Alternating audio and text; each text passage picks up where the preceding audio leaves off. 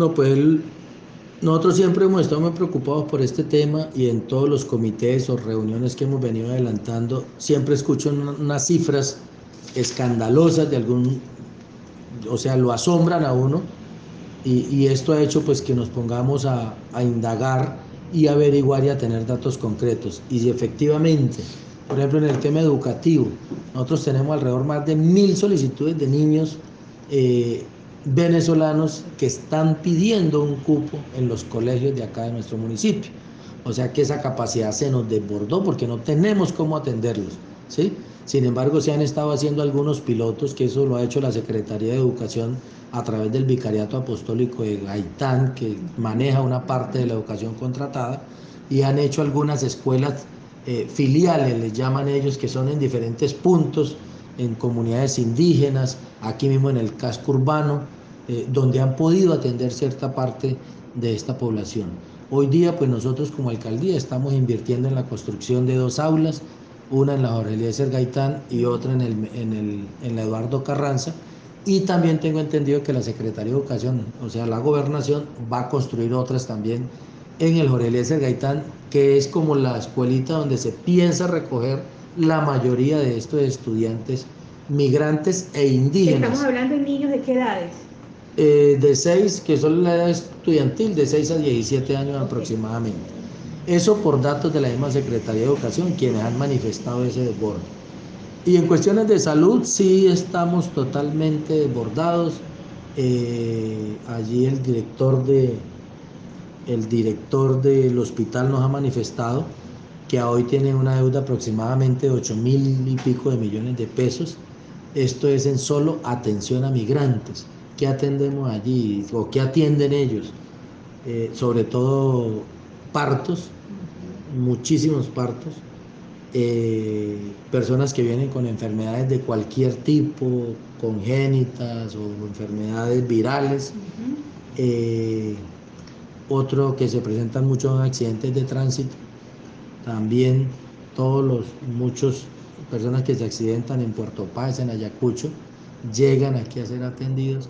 Entonces todo esto tiene desbordada la capacidad del hospital y la verdad la tiene a punto de, de quiebra, me comentaba el señor director del hospital. Entonces, ¿Quién le adeuda esa cantidad al hospital? Para tener una claridad. ¿Quién paga? el gobierno nacional, como es población pobre no asegurada, migrante, debe responder el gobierno nacional, ¿sí? hasta desde el ministro de Salud. La Secretaría de Salud hace la exigencia al gobierno nacional y ellos deben de alguna manera aportar ese recurso por subsidiariedad. Si la gobernación tuviera la plata, pagaba gobernación, o nosotros como alcaldía si la tuviéramos, pero nosotros pues no, no manejamos el tema de salud, sino únicamente para promoción y prevención. Pero ya lo que es este otro tipo, tipo de salud, pues directamente de la Secretaría de Salud.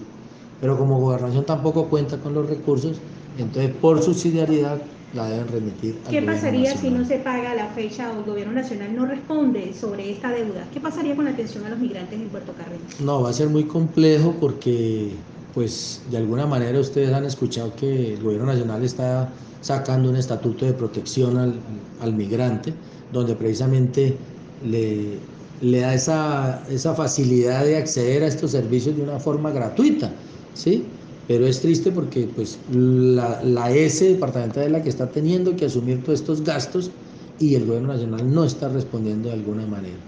Me comenta el director que ya han hecho, han tratado de hacer unas conciliaciones por alrededor de 5 mil millones de pesos, que eso ya pues es un avance y eso ya Claro. también disminuiría un poco el riesgo de que verdad la S pueda caer en un, en un desbalance financiero y le pueda ir a la quiebra. ¿Cuántos migrantes eh, en situación regular e irregular hay en el municipio de Puerto Carreño? Que ustedes tengan un censo o conocimiento. Pues nosotros hemos tenido el dato desde el año anterior con, con Migración Colombia, siempre estamos manejando la cifra de 6 mil migrantes aproximadamente.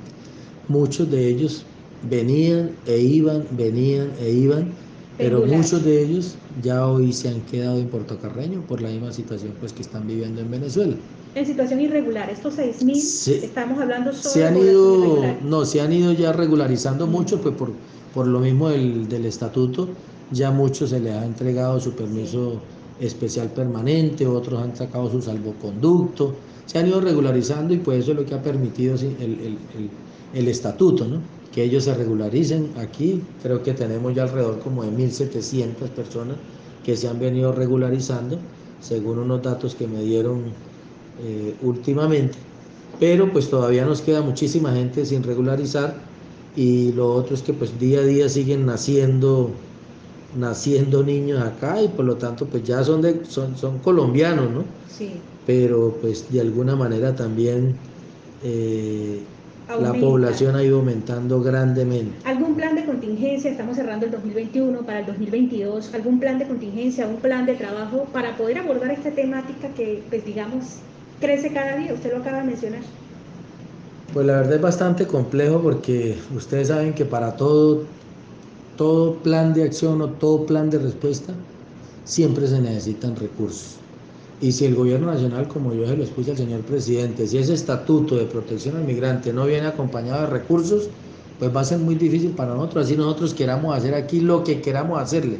Uno quisiera de pronto facilitarle muchas cosas, vivienda, es, educación, una muy buena salud, ¿sí? que ellos pudieran tener acceso a todo esto, eh, a subsidios de alimentación, que también esta gente sabemos que vienen con mucha necesidad y muchas veces no tienen ni qué comer, pero eh, también los recursos de nosotros acá no nos dan para atender, perdónenme la expresión, a veces no nos dan para atender a los mismos colombianos, mucho menos vamos a tener la capacidad de respuesta para poder atender a nuestros hermanos ciudadanos venezolanos. Ya para finalizar el tema de la seguridad, ¿cuántos venezolanos se encuentran ahorita retenidos o detenidos por diferentes delitos cometidos acá en Puerto Carreño? Nosotros en el centro carcelario estamos manejando un tope actualmente de solo población migrante 45 y es una población que pues va en ¿De cuántos? aumento. ¿Cuántos hay? En- Tenemos ahorita un poco más de 130 internos contando los que están en la cárcel municipal y en, el, y en la estación. Estas cifras van en aumento, Sí. teniendo en cuenta que hace 20 días, ah, perdón, hace dos meses logramos a través de una gestión bastante fuerte entre el Ministerio de Justicia y el mismo Ministro de Defensa, logramos sacar eh, 19 condenados a cárceles nacionales del INPE. venezolanos. Ahí había de todo, Gardenio. Ujú.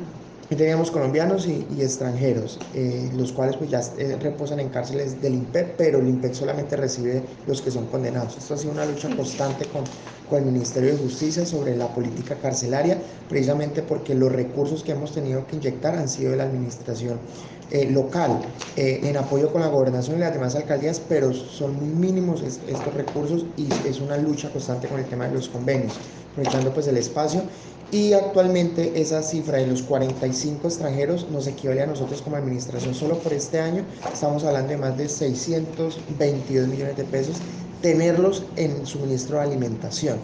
El costo de la cárcel municipal está eh, por encima de los 1.300, 1.400 millones de pesos el año en solo lo que es alimentación. Aquí no estamos incluyendo ni vigilancia, ni implementos de aseo, ni todo lo que eh, internamente necesita un centro carcelario.